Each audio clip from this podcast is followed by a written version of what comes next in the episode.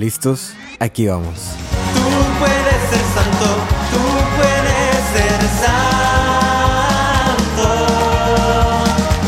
Tú puedes ser santo, tú puedes ser santo.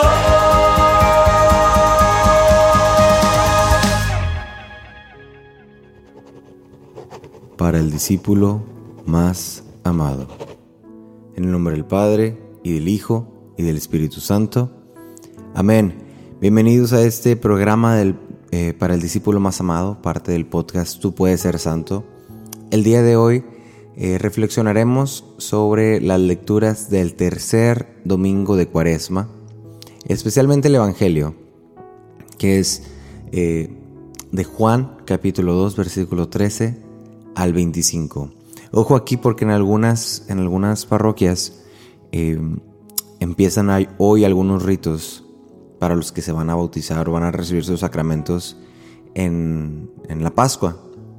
Entonces lo que es este domingo, el siguiente y el, el que le sigue, o sea, los próximos eh, tres domingos, las lecturas cambian de acuerdo a aquellas parroquias que tienen estos ritos para estos que llamamos catecúmenos o candidatos a, a recibir los sacramentos en la Pascua. Entonces las lecturas pudieran variar, pero este, son- este es la- el Evangelio en, eh, pues, en común, universal, de, de este, de este año, del ciclo B. El Evangelio de hoy, eh, se los leo, dice, se acercaba la Pascua de los judíos y Jesús subió a Jerusalén. Y encontró en el templo a los vendedores de bueyes, ovejas y palomas y a los cambistas sentados. Y haciendo un azote de cordeles, los echó a todos del templo, ovejas y bueyes. Y a los cambistas les esparció las monedas y les volcó las mesas. Y a los que vendían palomas les dijo, Quitad esto de aquí, no convierten en un mercado la casa de mi padre. Sus discípulos acordaron de lo que está escrito, El celo de tu casa me devora. Entonces intervinieron los judíos y le preguntaron, ¿qué signos nos muestras para obrar así? Jesús contestó, destruyan este templo y en tres días lo levantaré.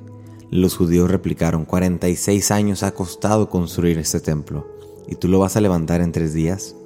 Pero él hablaba del templo de su cuerpo. Y cuando Jesús resucitó entre los muertos, los discípulos acordaron de lo que había dicho y creyeron a la escritura y a la palabra que había dicho Jesús.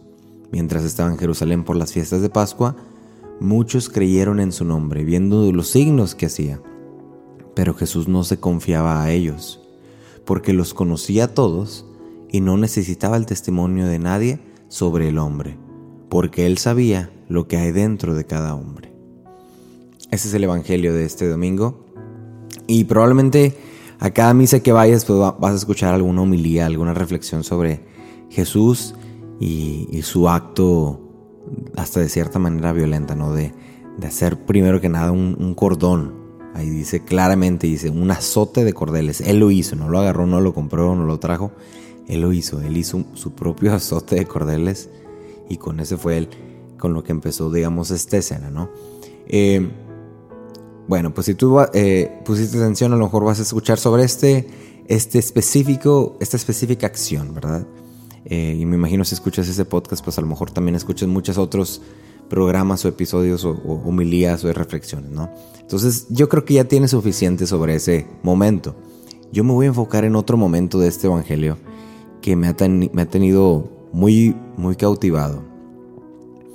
Pero antes de, de enfocarme en esa parte, pues estamos en un tiempo de cuaresma. Eh, estamos en el tercer domingo de cuaresma. Cuaresma, pues es un tiempo de Pascua, de Pascua, perdón, un tiempo de pausa y de conocimiento interno, ¿verdad? Es un tiempo de pausa que hacemos antes de la, de la Pascua.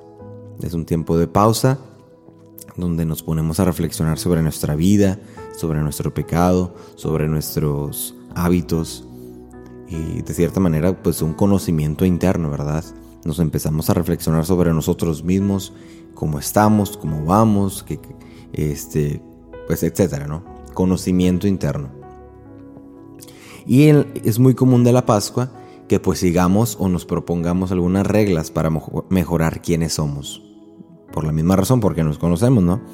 Entonces, la iglesia nos pide que, que ayunemos o que nos abstengamos de carne. O las dos. Y muchos de nosotros, aparte de esas dos, nos vamos un poco más allá. Dejamos que el chocolate, dejamos que la Coca-Cola, dejamos la televisión, dejamos muchas cosas, ¿no? Incluso hay estos programas, el Éxodo 90 o el Fiat 40, eh, algo así, eh, que son programas para hombres y mujeres eh, con prácticas ascéticas.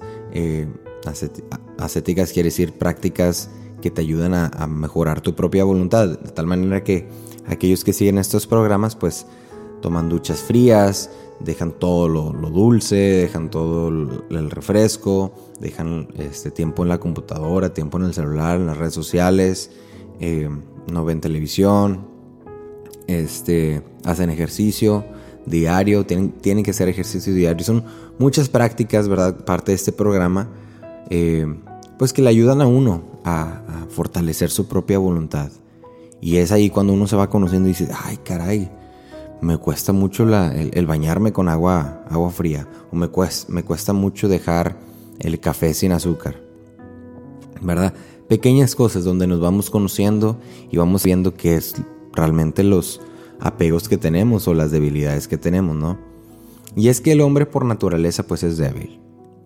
Y me refiero por naturaleza después del, del pecado de Adán y de Eva, pues nos hemos dado cuenta que somos débiles, que somos susceptibles al pecado, que, que, somos capaces de pecar, que somos capaces de caer, que somos capaces de corrompernos. Y me imagino que cada uno, cada uno de nosotros sabemos, como dicen, de qué pata cojeamos, ¿verdad? Cada uno de nosotros sabemos nuestras propias debilidades, cada uno de nosotros sabemos nuestras propias áreas grises o áreas para crecer, ¿verdad? Y aquellos que eh, frecuentan la confesión, este, pues sabrán, ¿verdad? Se van dando cuenta, ay, caray, estoy confesando este mismo pecado, este mismo pecado. Bueno, este es, digamos, mi área de crecimiento, esta es la parte en la que caigo más comúnmente. Pero en una manera general, nosotros sabemos cuáles son nuestras debilidades, nosotros sabemos cuáles son las cosas que somos capaces de hacer si, si se nos presenta el contexto correcto. Por eso decimos, no, no, no, a mí no me pongas con esta persona o a mí no me pongas en este ambiente porque, haz de cuenta como, dicen, porque no respondo. De alguna manera diciendo, porque si me pones ahí, yo sé que voy a fallar. Porque si me pones con estas personas o si me pones esto al frente de mí, yo sé que voy a caer, así que no me pongas ahí, ¿no? Ese conocimiento interno que tenemos cada uno de nuestras actitudes, de nuestro propio pecado, de nuestras propias eh, pues debilidades, ¿no? Sí, imagínense ahora, si nosotros conociéndonos de la manera que, somos, ¿verdad? Nosotros, pues, que no hay nadie más, en, ni tus papás, que te conozcan más que tú mismo, ¿verdad? Porque tú te miras al espejo todos los días, porque tú ves las reacciones que tiene tu cuerpo ante ciertas cosas, tú ves lo que pasa interiormente de ti cuando no hay ningún otro testigo, o sea, tú te conoces más que nadie. Imagínate si si tú conociéndote a ti mismo de la manera en la que lo haces, aún así eres capaz eres capaz de caer, eres capaz de, de digamos, de ser, eh, ¿cuál es la palabra? De ser burlado por el demonio, ¿no? De que te ponga tu trampa y que diga, ay, Dios mío, no me la, no, no me la esperaba, ¿verdad? Volví a caer, no lo vi venir. Imagínate ese conocimiento que tienes tú. Ahora imagínate el conocimiento que tiene Dios sobre ti. Dios conoce aún más esa realidad tuya. Si tú crees que tú conoces esta realidad en una extensa, eh, una gran extensión, Dios conoce esa realidad a una muchísima más grande extensión. Dios te conoce completamente. Dios conoce tu realidad profunda e íntimamente. Dios conoce esa realidad. Dios conoce tu interior. Eso, eso nos da la oportunidad de entonces comparar esos dos conocimientos y decir, bueno, entonces no me conozco. Comparado a lo que Dios conoce sobre mí, yo no me conozco. Comparado a lo que Dios sabe sobre mí, yo no me conozco. Y eso lo podemos ver en, en, muchos pasajes, ¿no? Pero uno que me gusta mucho es el que dice, creo que en el Salmo 139, ¿no? Que yo te formé desde el seno de tu madre.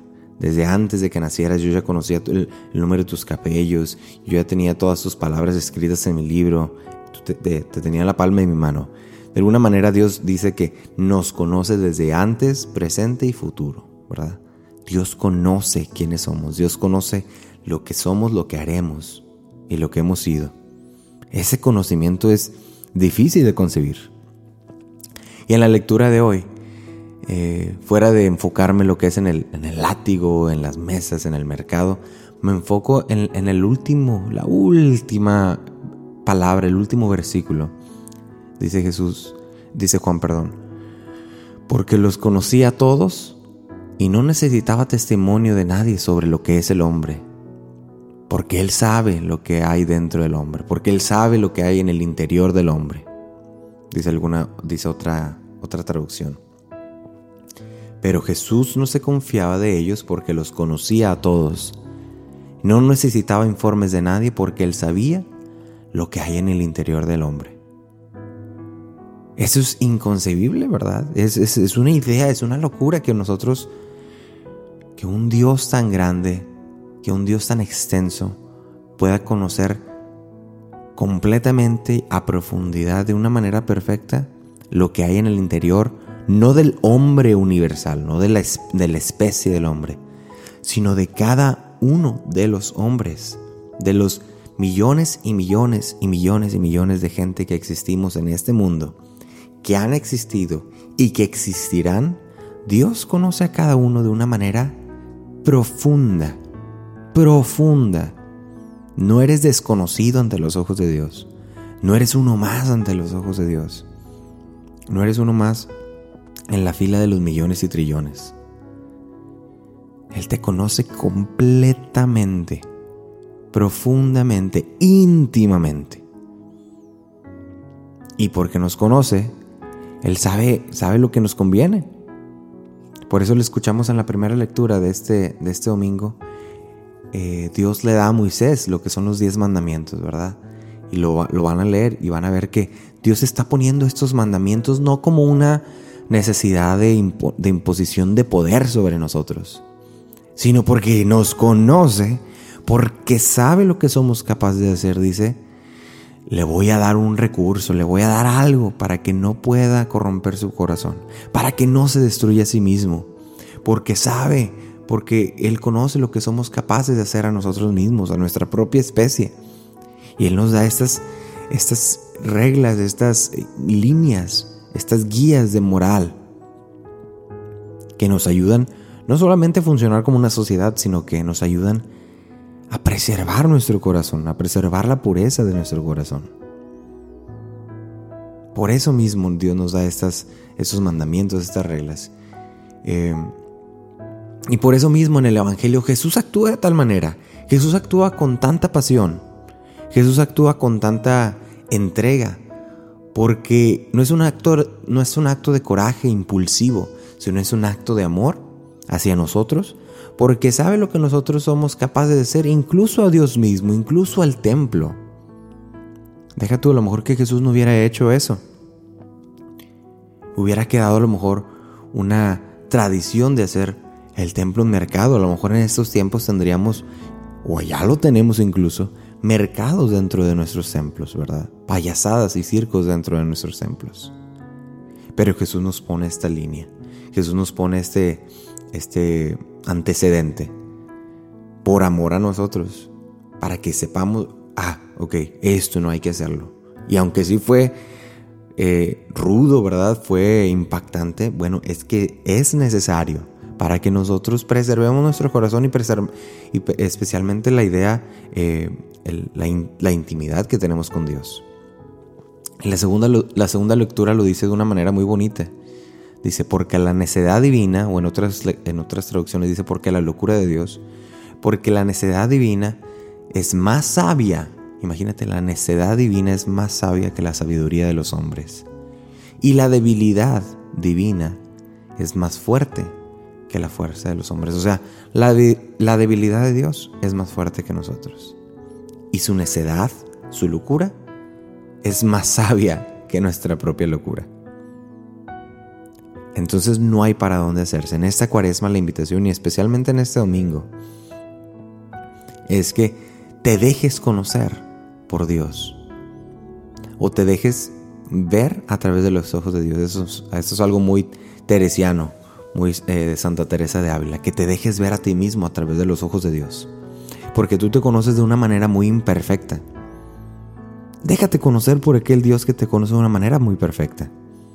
En este tiempo de cuaresma, esa es la invitación, a través de la oración, a través de la lectura, a través de la meditación, a través del silencio. Déjate conocer y deja que Dios te muestre aquello que no conoces de ti mismo. Deja que Él te moldee, quizás de alguna manera, en algunas maneras de forma tierna, en otras maneras de una forma ruda, con latigazos, figurativamente, con latigazos, volcando mesas. Pero deja que Él te muestre y te moldee, porque Él sabe tu corazón, porque Él te conoce íntimamente. Déjate conocer por Él. Corrijo. Deja... No, ¿verdad? ¿Cómo podemos decirlo?